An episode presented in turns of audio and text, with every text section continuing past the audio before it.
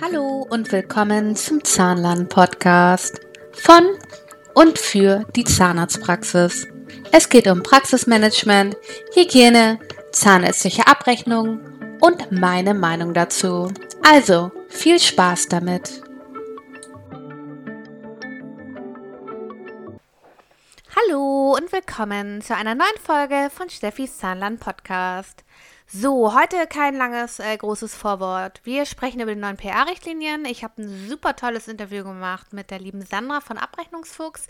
Die ist schon ganz lange drin in dem Thema, deswegen hat es unheimlich Spaß gemacht, ähm, mit ihr darüber zu sprechen. Ähm, es ist noch nicht alles hundertprozentig fix, weil einfach noch nicht alle Informationen da sind. Aber das, was da ist, äh, das erfahrt ihr auf jeden Fall in dieser Folge. Also viel Spaß erstmal mit dem Interview. Sehr gut. Okay, dann fangen wir an. Äh, PA-Richtlinien, ja, die sind ja jetzt in aller Munde, ne? Zum 1.7. finden die statt. Aber erstmal, Sandra, erzähl uns noch mal was von dir. Ich habe dich äh, bei Instagram gesehen unter dem Namen äh, Abrechnungsfuchs. Du machst immer ganz viele Videos und Aufklärungsarbeit zum Thema Abrechnung. Aber ähm, genau, erzähl mal was von dir. Ja, liebe Steffi, ganz lieben Dank, dass du mich eingeladen hast heute. Ich freue mich sehr, ähm, dass ich mit dir dieses Thema aufarbeiten kann. Es ist ja gerade in aller Munde, die PA-Richtlinien. Ja, ich bin die Sandra, der Abrechnungsfuchs. Wahrscheinlich kennen mich sehr viele von Instagram ähm, oder den anderen Social-Media-Plattformen. Ich bin selbst ZMV und Praxismanagerin seit 2011 und ähm, habe auch viele Jahre, ganz viele Jahre in 25 in verschiedenen großen Zahnarztpraxen gearbeitet. Ähm, habe jetzt Anfang diesen Jahres meine Praxisstunden zurückgeschraubt, weil nämlich das kleine Unternehmen der Abrechnungsfuchs ganz schön durchgestartet ist. Den habe ich letztes Jahr gegründet, jetzt ziemlich genau ein Jahr und war quasi anfangs nebenberuflich tätig und werde jetzt Mitte Juni in die volle Selbstständigkeit starten. Sehr gut. Schon mal Glückwunsch. Ein Jahr Abrechnungsfuchs. Sehr schön. Danke, danke. Klasse.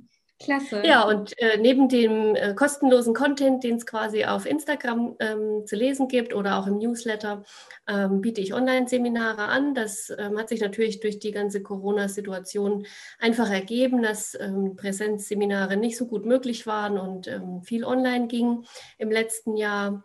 Aber außerdem ähm, fahre ich auch in die Praxen zu so einem Honorar-Optimierungstag. Also ich schaue dann quasi die Abrechnung an und damit zusammenhängt auch immer die Dokumentation, weil die natürlich auch ein super großes Thema ist. Ähm, und schau dann, was zum Optimieren äh, möglich ist. Sehr gut. Wenn äh, Covid so ein bisschen nachlässt, hast du vor, ähm, auch äh, Präsenzseminare anzubieten? Habe ich auch vor. Ähm, da fehlt mir noch der Schulungsraum dazu, natürlich, aber ähm, vielleicht ergibt sich ja das eine oder andere. Ich habe über Instagram so wahnsinnig viele Menschen kennengelernt im letzten Jahr ähm, und ich denke, da wird sich auch das Passende finden. Sehr gut, sehr gut. Du schreibst ja auch, ne? Für, für eine Fachzeitschrift? Ich schreibe auch ähm, für das äh, ZWR, das Deutsche Zahnärzteblatt und ich habe gerade diese Woche noch eine zweite Anfrage bekommen. Ähm, da werde ich im Herbst wahrscheinlich einsteigen. Cool. Es ist noch nicht, noch nicht ganz spruchreif, aber ähm, sehr wahrscheinlich wird es da noch mehr Fachartikel von mir geben. Sehr gut. Ja, dann bist du ja bald in aller Munde. sehr schön. So der Plan. Bitte? So war der Plan, genau. sehr gut. Ja, freue mich sehr für dich. Sehr schön, sehr schön. Du äh, machst ja auch unheimlich viel und das muss auch belohnt werden, ne? Also ist ja stetig up to date. Dieses, Deswegen warst du äh, auch die optimale Person, mit der man über die PA-Richtlinien sprechen kann, äh, finde ich. Ich ähm, habe sie mir schon mal durchgelesen, äh, bin aber noch nicht so tief involviert wie du, weil du auch dich schon viel länger mit dem Thema beschäftigst. Deswegen ähm, also ich hatte vor ähm, ein, zwei Wochen ähm, so einen ähm, Internetfund äh, in meiner Instagram-Story gepostet von der, was war denn das, ähm, Apothekerzeitung, wo ja groß verkündet wurde, dass die Vorbehandlung, die parodontale mhm. Vorbehandlung, äh, bald Kassenleistung wird. Aber jetzt, wo, ich habe dann gedacht, ich glaube nicht. Ich glaube, das wird ähnlich wie bei äh, Patienten mit Pflegestufe Nuselmutigene Einweisung Ähm, und jetzt, wo ich das gelesen habe, sieht es ja danach aus. Ne? Es ist ja nur so ein Aufklärungsgespräch und die Mundhygieneeinweisung. Es wird, glaube ich, nur jetzt nach den Behandlungsrichtlinien agiert. Ne? Ja, genau. Ähm, ich hatte die, die Richtlinie, die hat ja der GBA im Dezember schon veröffentlicht und dann zur Prüfung natürlich beim Gesundheitsministerium vorgelegt.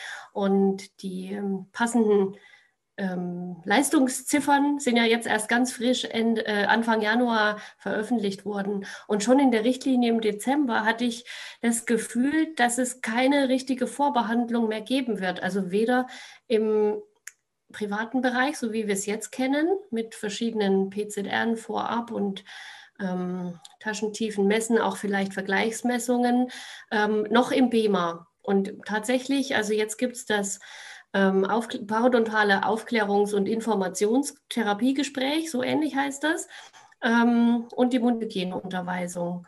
Und was raus ist aus den Richtlinien, was mich ein bisschen therapeutisch aus therapeutischer Sicht bedenklich stimmt, ist tatsächlich, dass der Patient die Compliance beweisen muss und für Zahnsteinfreiheit sorgen soll, bevor erstmal die Therapie beginnt.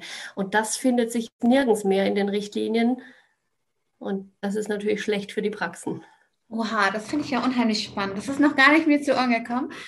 Das mhm. finde ich aber auch ziemlich krass, muss ich sagen. Ähm, ähm, bezüglich des Schnittstellenkataloges ist da auch noch nichts äh, äh, draußen, ne? dass man gucken kann, inwieweit da eine Zuzahlungserlaubnis oder, oder, oder äh, entsteht. Ähm.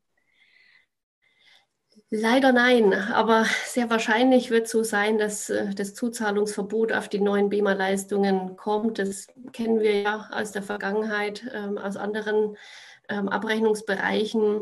Ähm, Bisher steht in den Abrechnungsbestimmungen immer nur drin, dass die BEMA E1 in gleicher Sitzung ausgeschlossen ist. Also das haben ja, das ist mir auch aufgefallen. Da steht in fast jeder äh, Position dazu, dass die E1 ja. bitte nicht mit abzurechnen ist. Wobei das Aufklärungsgespräch finde ich, also diese Mundhygieneunterweisung, die ist äh, gar nicht so schlecht dotiert. Ne? Mhm, das stimmt. 50 Punkte. Das stimmt, ja. Und äh, die PSI, hat sich irgendwas in der PSI hat sich verändert, ne? Mhm. Beim PSI ähm, gibt es zwei BEMA-Pünktchen mehr ähm, ja. als bisher. Also von 10 auf 12 ähm, wird ja angehoben. Ähm, und zwar deshalb, weil der Patient eine schriftliche Information bekommen soll. Nach, nach der Aufnahme des PSI ähm, soll er quasi informiert werden über das Ergebnis ähm, in schriftlicher Form. Da soll es auch im Bundesmantelvertrag ein neues Formular zu geben. Es ist noch nicht ah, geschrieben, das Formular. Ähm, aber er soll in patientenverständlicher Form darüber aufgeklärt werden und deswegen gibt es zwei BEMA-Pünktchen mehr für den PSI in Zukunft. Ah ja, haben wir zwei Minuten mehr Zeit, einen Zettel auszufüllen. genau. Also grundsätzlich ähm, finde ich es ja nicht so verkehrt, ne? Also die Mundhygieneeinweisung und auch das da ein bisschen genauer und dass ähm, die ähm, ähm, ich finde es ja nicht verkehrt, dass der Patient darüber aufgeklärt wird. Er kriegt ja noch extra so eine Art R3 äh, in der GOZ vergleichbar für eine intensive Aufklärung, was eine Parodontitis mhm. ist. Ähm, mhm. Und äh, diese Mundhygiene-Einweisung. Und die neuen PA-Gebührenziffern sind ja identisch von den genau. Punktwerten und so wie die alte PA. Also da ändert sich ja gar nichts. Es ist ja finanziell gleich. Finanziell ich habe jetzt genau. verstanden. Bitte? Finanziell ist es genau das Gleiche. Ja. Ähm, das Einzige, was sich, glaube ich, ändert, ist, dass die ähm, chirurgische, das offene Vorgehen zwingend die geschlossene Therapie voranbraucht. Aktuell gibt es, glaube ich, so ein paar Ausnahmefälle, wo man das überspringen konnte. Ähm, das hat sich, glaube ich, aber in den Praxen auch gar nicht so durchgesetzt, dass nee. das mhm. gleich die, die chirurgische Variante gemacht wurde. Und äh, es sind 0,5 Taschenmillimeter tiefer, ne? Also genau. geschlossene genau. ist ab 4 und offene ab 6 jetzt, ne? 3,5 und genau. 5,5 ist raus, ne? Das habe ich auch gelesen. Ganz genau. Und ähm, was mich gewundert hat, ähm, so ein bisschen bei den 6 Millimetern, es gibt ja die neue Position der ähm, die BEV, Befundevaluation, ja. Ähm, die nach der ähm, geschlossenen Therapie, also antiinfektiöse Therapie heißt sie als neu AIT, ähm, stattfindet. Also drei bis sechs Monate danach, findet die ähm, quasi die erste Vergleichsmessung statt. Ja, und dann müssen die sechs Millimeter vorliegen. Und dann kann man erst ins äh, chirurgische vorgehen. Das heißt, ähm, muss ja vor acht gewesen ja, sein. Wir, wir, erreichen ja schon mal mindestens ein, zwei Millimeter Verbesserung durch die ähm, geschlossene Therapie und ähm, sehr viele Zähne werden dann nicht mehr die sechs Millimeter aufweisen, vermutlich. Ja, das finde ich aber auch gerade spannend. Also zum einen so ein Riesenaufruhr, PA muss behandelt werden, ist eine Grunderkrankung, äh, mhm. leiden sehr viele drunter und äh, soll ja vor allen Dingen für ähm, Patienten mit einem Handicap sein. Ähm, mhm. Und, und gleichzeitig äh, die, die Taschentiefenreduktion, äh, Reduktion in Anführungsstrichen, dass erst später die äh, geschlossene eingeleitet werden darf. Mhm. Ich frage mich, ähm, warum beim PSI dann die Taschentiefen nicht angepasst wurden. Also da steht schon die, die der PSI-Code hat ja auch diese ähm, Kategorisierung, ne? 0, 1, 2, 3, 4. Ähm, und da sind die Taschentiefen immer noch mit 3,5 drin. Das haben so, sie dann ja. nicht bedacht, dass sie, dass sie das ja eigentlich auch mit hätten anpassen können. Ja, das ja. stimmt allerdings. Ne? Ja, da hast du ein bisschen mehr äh, drüber geguckt als ich. Äh, ich habe nur ja, ich habe ein bisschen geguckt über das Finanzielle, ne? Äh, was es mhm. da gibt. Ich muss sagen, die äh, UPT finde ich jetzt nicht so schlecht bewertet. Die ist nicht viel, äh, viel günstiger als eine 1040. Ähm, die ja eh selten bei Kassenpatienten im 2,3-fachen Satz abgerechnet werden. Das ist ja meistens ein Stundenhonorar, das liegt meistens so bei 98 Euro. Da bist du bei Vollbezahlen vielleicht bei 2,0 oder 1,9 und da wärst du mit der UPT fast identisch vom, äh, vom Umsatz her. Ne?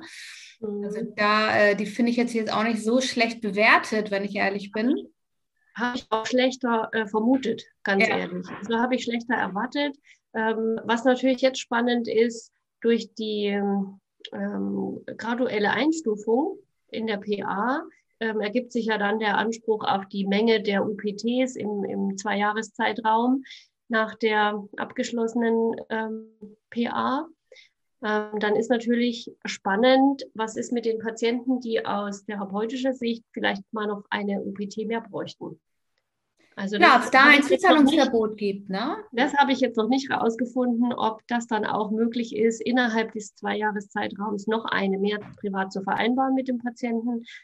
Das wäre natürlich sinnvoll. In vielen Fällen könnte ich mir vorstellen. Ähm, ansonsten haben die ja neues, eine neue Jahreseinteilung erfunden. bei, Grad, ähm, bei Grad C wird ja, ähm, also Grad A wird pro, pro Jahr geguckt, pro Kalenderjahr, bei Grad B pro Kalenderhalbjahr und bei Grad C nicht pro Quartal oder so, das wäre vielleicht logisch gewesen. Nee, die gucken pro Kalender tertial. Das ist alle vier also, Monate, ne? Alle vier Monate ist das, genau. Ähm, ja, manchmal vermutet man ja, dass es extra so kompliziert gemacht wird, ne? dass, dass am Ende dann keiner mehr durchblickt. Wann kann jetzt was keiner versteht, was dürfen wir, was dürfen wir nicht, ja. Mhm, genau. Aber äh, jetzt von der logischen Konsequenz. Wir alle äh, arbeiten ja schon Jahre beim Zahnarzt und die durchschnittliche äh, Parodontitis-Behandlung sieht ja so aus, ein bis zwei Vorbehandlungen äh, mit einer intensiven Zahnreinigung, ähm, manche machen sogar drei. Ähm, mhm. Viele nehmen noch einen Keimtest dazu, ja. Dann, ähm, dann kommt eine geschlossene PA, dann äh, kommen die P111-Therapien. Äh, bei der letzten P111 wird geguckt, ob man noch äh, ein offenes Vorgehen hinzufügt. Mhm. Und dann kommt im ersten Jahr nach PA doch immer drei bis viermal äh, Intensivzahnreinigung. Ja, und dann erst wird, dann erst wird geguckt nach Multihygiene-Status und, und, und, ob man das auf vier, drei oder zweimal im Jahr ähm, sozusagen vereinbart mit dem Patienten, ja. Das heißt, unter zweimal im Jahr professionelle Zahnreinigung, das empfiehlt man ja auch jedem normal gesunden Gebiss sozusagen, ja, ähm, mhm. ist doch, also sehe ich da jetzt hier, muss ja sein, also gerade bei einer parodontalen Erkrankung. Ja, das sehe ich genauso. Ich vermute auch, dass durch die Begrenzung auf diesen Zweijahreszeitraum, beziehungsweise man kann nach dem Zweijahreszeitraum bei besonders schweren Fällen nochmal ein halbes Jahr eine Verlängerung ähm, beantragen für die UPT. Ähm, besonders schwere Fälle. Da steht geschrieben bei raschem Attachmentverlust. Also das ist aber auch so eine aufgeweichte Formulierung. Ähm, was ist denn rascher Attachmentverlust? Ne? Also in Zahlen oder in Fakten. Das ist ähm, schwierig formuliert. Auf jeden Fall kann man ja nochmal das halbe Jahr obendrauf ähm, beantragen für die UPTs, aber wahrscheinlich wird sich dann ergeben, dass nach zwei Jahren oder nach zweieinhalb Jahren die nächste PA beantragt wird, oder? Wie siehst du das? Das ist jetzt die Frage, ne? Ist es jetzt immer noch so, dass alle zwei Jahre der Patient ein Anrecht hat auf eine Parodontitis-Therapie? Ja. Das ist noch so. Das hat er weiterhin, außer er hat halt die zweieinhalb Jahre UPT. Was macht man denn Patienten, die die UPT nicht einhalten? Ja, das ist auch eine sehr gute Frage. Ähm, ich könnte mir vorstellen, dass es da vielleicht, weil die Formulare sind ja noch nicht entwickelt, auch der neue PA-Status, dieses Formular, muss ja nochmal zwischengeschoben werden, weil die digitale Beantragung leider noch nicht funktioniert. Also wird jetzt nochmal ein neues Formular kreiert. Ähm, vielleicht gibt es dann auch sowas wie in der KFO, äh, Mitteilung an die Krankenkasse. Ja. Mhm. So, so mangelnde Compliance. Vielleicht ähm, gibt es dann auch so die Möglichkeit, ähm, dem Patienten wirklich darauf hinzuweisen, du musst das in Anspruch nehmen, wenn du das ähm, nicht selbst zahlen willst. Also in den, in den vorgeschriebenen Zeiträumen natürlich. Also grundsätzlich ist es natürlich gut für Patienten, die wirklich auch finanziell nicht so gut besiedelt sind und die parentale mhm. Vorbehandlung bisher sich dann wirklich nicht leisten konnten. Und ja auch viele Praxen ja die Notwendigkeit der PA mit dieser Vorleistung halt voraussetzen ja, mhm. auch in Bezug auf der Behandlungsrichtlinie natürlich äh, ähm, kommuniziert, ne? dass da ja auch grundsätzlich steht, wenn es bringt ja auch nichts, wenn der irgendwie voller Zahnstein ist und, und, und hier irgendwie fünf, fünf Tassen Tee und zehn Tassen äh, Kaffee äh, trinkt und, und, dann braucht man da, ne? Äh, dann wäre mhm. schon der Zahnreinigung vorher durchaus sinnvoll. Was, was noch erwähnt wird in der PA-Richtlinie ist die Antibiotikagabe, dass die wirklich zurückgefahren werden soll und nur noch in besonders schweren Fällen auch gegeben werden soll. Das hat sich jetzt stark gewandelt in den letzten, ich sag mal, zehn Jahren, 15 Jahren. Ähm, davor hat man das ja wirklich jedem Patienten ähm, so ein Cocktail verpasst mit dem Antibiotikum. Ähm, da ähm, haben sich die DHs sehr darüber gefreut also der Berufsverband der DHs hat da ganz groß Applaus geklatscht. Wenn ich das richtig verstanden habe, in meiner Instagram-Community sind da ganz viele und die haben das alle sehr befürwortet, dass das nicht mehr, also dass das auch wirklich geschrieben steht. Es soll nicht regelmäßig Antibiotikum verordnet werden im Rahmen der PA. Und dann keimt es sich die Notwendigkeit auch gar nicht. Also. Ja, nee, ich auch nicht. Also wenn ich nicht herausgefunden habe, welcher Keim überhaupt da angesiedelt ist, ähm, dann schieße ich mit Kanonen auf Spatzen und das macht nicht so Sinn. Ne? Absolut, absolut, ja. Ach, eins fällt mir noch ein, ähm, was noch ganz wichtig wird, also was als Befund auch noch mit aufgenommen werden muss ab 1.7. in der PA, ähm, ist der, das Rauchverhalten. Also tatsächlich, man soll ähm, notieren, schon bei dem Erstbefund, äh, wie viel Zigaretten raucht der Mensch oder alternativen Tabakkonsum gibt es ja auch, müssen jetzt nicht immer Zigaretten sein. Und es wird noch ein Wert aufgenommen, und zwar Knochenabbau, röntgenologischer Knochenabbau muss notiert werden und auch ähm, einer, der mit dem Alter des Patienten in ähm, Bezug gestellt wird. Also Knochenabbau geteilt durch Alter. Ich, also das wird sich herausstellen. Die Software wird da sicher ähm, eine Berechnungsgrundlage ähm, geben. Ähm, aber das sind so Faktoren, die jetzt noch nicht dabei sind. Jetzt kennen wir ja Taschentiefen, ähm, Lockerungsgrad, Flokationsbefall und diese Sachen. Ähm, die bleiben auch alle erhalten, aber das mit dem Rauchverhalten und mit dem Knochenabbau, das kommt noch hinzu. Im Rauchverhalten ist sicherlich, ich meine, jetzt gibt man ja auch schon an, ob der Patient raucht oder nicht, aber ich glaube, das wird überhaupt gar nicht beachtet. Ähm, ich auch nicht.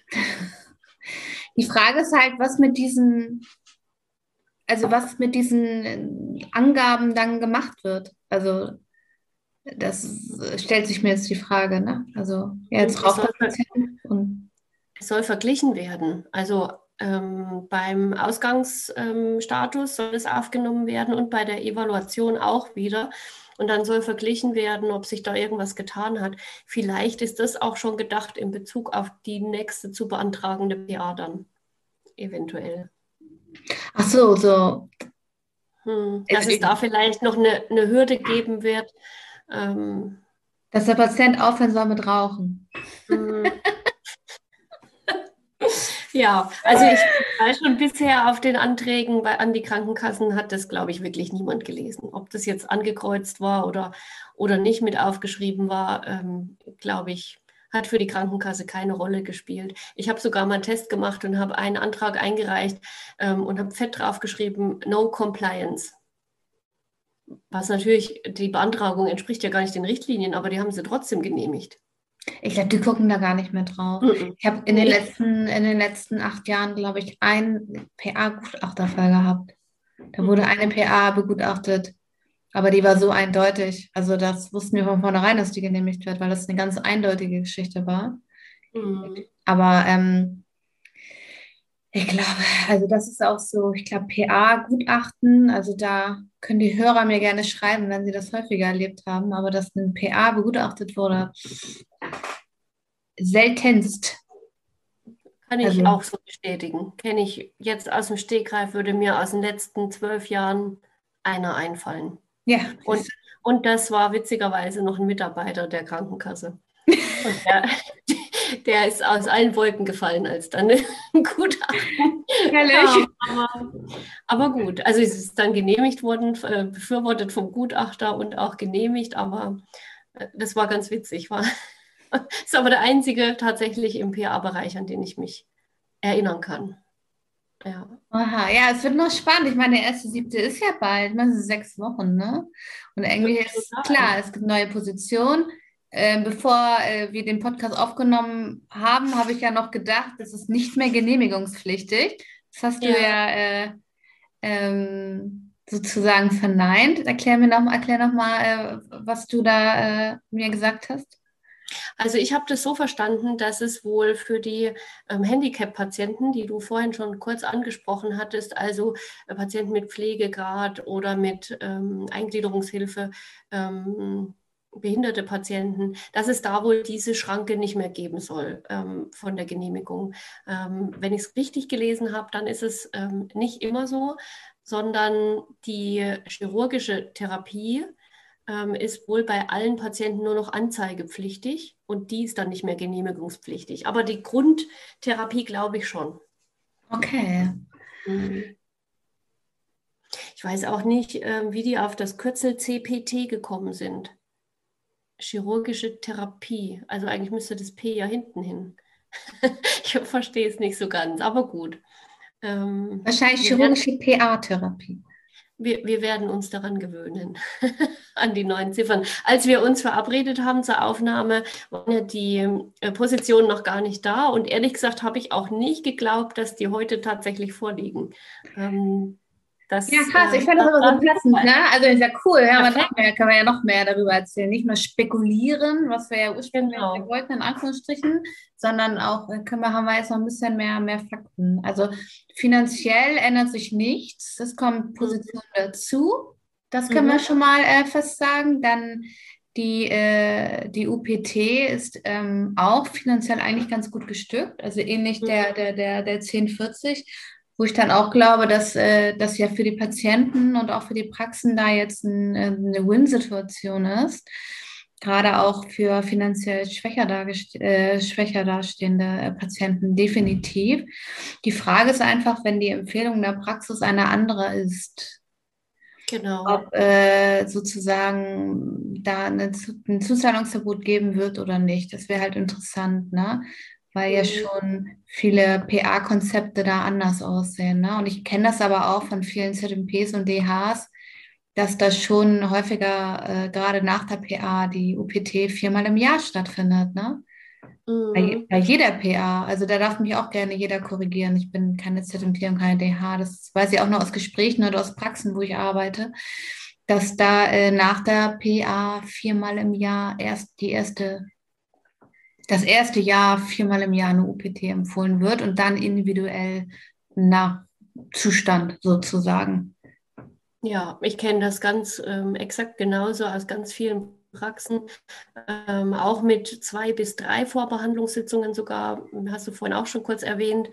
Ähm, und im Nachgang auf jeden Fall ein Jahr lang vier, also pro Vierteljahr quasi eine UPT und nach einem Jahr spätestens dann wieder eine Taschentiefenmessung, Komplettmessung ähm, und darauf ähm, aufbauen dann quasi die Einstufung, wie das Intervall weitergeführt werden soll. Ja. Korrekt, genau, genau. Und mhm. deswegen wäre es halt interessant, ob das jetzt so eine Win-Win-Situation ist für alle. Ein Teil zahlt die mhm. Kasse, ein Teil macht man als ähm, UPT, wie man es jetzt kennt, mit der, mhm. mit der 1040 äh, oder was auch immer da zusätzlich gemacht wird, die 1000, die 1010, die, die 4000 oder was auch immer, ähm, so wie man es jetzt auch macht, dann wäre es für beide ein Gewinn. Also die Praxis behält ihr Konzept bei, aber bekommt sozusagen mehr von der Krankenkasse. Und ähm, die äh, Patienten haben weniger Privatleistungen. Ne? Ich glaube, dass es im Rahmen der Vorbehandlung ähm, schon ein Zuzahlungsverbot geben wird. Im Rahmen der Nachbehandlung glaube ich nicht, weil ich denke, dass man dem Patienten das nicht absprechen kann, wenn er mehr tun will. Einfach. Wenn er, ja. wenn, wenn jetzt sein Grad nur ähm, einmal pro Halbjahr vorsieht und er sagt aber, ja, ich habe es doch aber jetzt die letzten Jahre immer viermal gemacht wie will man das dann dem Patienten hm, medizinisch sinnvoll erklären? Wir sind wahrscheinlich alle der Meinung, dass die, das Intervall der UPT jetzt, nur weil es neue ähm, Positionen gibt, nicht anders sein wird als vorher auch. Ähm, und gerade die laufenden ähm, PAs, PA-Patienten, die sind das ja gewohnt. Ne? Wie, wie häufig ähm, die wiederkommen. Und wenn die dann plötzlich nur noch zweimal Anspruch haben im Jahr, dann glaube ich, fast, dass es logisch sein muss, dass man die UPT zusätzlich vereinbart. Ja, ja, ja. Ja, als ähm, einen Punkt habe ich noch, der mir gerade noch so einfällt. Ich habe nachgelesen, wie sich das wohl mit den Fällen verhalten soll, die jetzt schon beantragt sind. Hast ja, okay. Mal reingeschaut? Bitte? Das, da, soll, ähm, da soll wirklich der Stichtag der 30.06. oder 1.07. dann sein. Ähm, alles, was vorher schon genehmigt ist, wird dann nach alten Ziffern abgerechnet.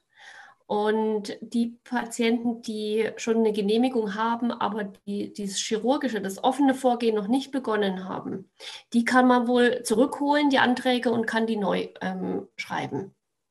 Da bin okay. ich sehr gespannt, ob die Krankenkassen das alle auch so sehen. Das ist auch, also viel beim HKP ist zum 1.10., ne? das größte Chaos überhaupt. Mit den neuen Festzuschüssen. Also da gab auch jede Krankenkasse anders. Also ähm, ja. Was mich noch interessieren würde, inwieweit äh, diese ganzen neuen Gebührenpositionen, äh, inwieweit die budgetiert sind. Hast du da, ähm, weißt du was darüber? Nee, ich habe ähm, tatsächlich auch nur gelesen, dass der PA-Punktwert wohl der gleiche bleiben soll. Ähm, aber es gibt noch ganz viele Sachen, die noch ähm, diskutiert werden müssen ähm, und die jetzt einfach noch gar nicht veröffentlicht sind. Ja. Sechs Wochen ist ja noch Zeit, ne? Verrückt. Ja. Ja, ich bin gespannt, aber wir sind um einiges schlauer jetzt. Also wir haben zumindest ein bisschen so ungefähr, wie der Weg jetzt geht, ne? in, in, mhm. in Richtung PA. Ähm, genau, und äh, du willst ja auch noch ein, ein Online-Seminar über dieses Thema machen, ne? Genau, ich war jetzt die letzten anderthalb Wochen noch ein bisschen zurückhaltend, einfach weil ich es auch unprofessionell gefunden hätte, das jetzt zu früh rauszuhauen. Ähm, aber ich habe super viele Anfragen natürlich gekriegt über Instagram. Ähm, ich werde ähm, in, sagen wir mal, in zwei oder drei Wochen vielleicht ein Online-Seminar anbieten zu dem Thema, alle ähm, Leistungspositionen, die es dann neu gibt, ähm, mit den Leistungstexten und den Bewertungsziffern ähm, dann vorstellen und ähm, hoffentlich auch gut ins Gespräch kommen mit meinen Teilnehmerinnen ähm, über mögliche PA-Konzepte, also über die Umsetzung in der Praxis dann. Ja. Genau. Sehr schön, sehr schön. Ja, erstmal äh, vielen Dank bis hierhin. War sehr schön. Ich glaube, wir ja. haben alles gesagt zu dem Thema. Ja, Und, super. Ähm, ich bin sehr gespannt, wie das weitergeht. Ähm, Genau, vielleicht wenn es neue spannende äh, Erkenntnisse gibt, könnte man das ja wiederholen mit den äh, neuen wichtigsten Dingen, dass wir dann nochmal drüber sprechen, wenn du Lust hast. Ja, ähm, super gerne. Also sozusagen nach dem 1.7., wenn alles da ist, dass man das nochmal kurz zusammenfasst Fast fest, zusammen fest, zusammen fast. Fast war schon richtig, ne? Ja. ähm, für alle und dann, ähm, ja, Super. Also vielen lieben Dank, dass ich da sein durfte. Ähm, der Austausch mit ähm, Gleichgesinnten in Anführungszeichen, der ist mir immer super wichtig. Ja. Ähm, und wir kennen uns ja jetzt auch schon eine ganze Weile ähm, über den Podcast. Ähm, und ja, hat mir Spaß gemacht. Dankeschön. Ja, vielen Dank. Gerne. So, das war ähm, das Interview mit der lieben Sandra. Vielen Dank nochmal hier, äh, Sandra, für deine Zeit. Ähm, zu den neuen PA-Richtlinien. Ja, ich bin gespannt, wie sich das alles noch entwickelt und ich hoffe, ihr konntet durch den ganzen Dschungel äh, der neuen Behandlungen ein bisschen besser durchsteigen und äh, ich halte euch definitiv weiter auf den Laufenden. Wünsche euch erstmal jetzt einen schönen Tag und schöne Pfingsttage und ähm, ja, bis ganz bald. Ich freue mich.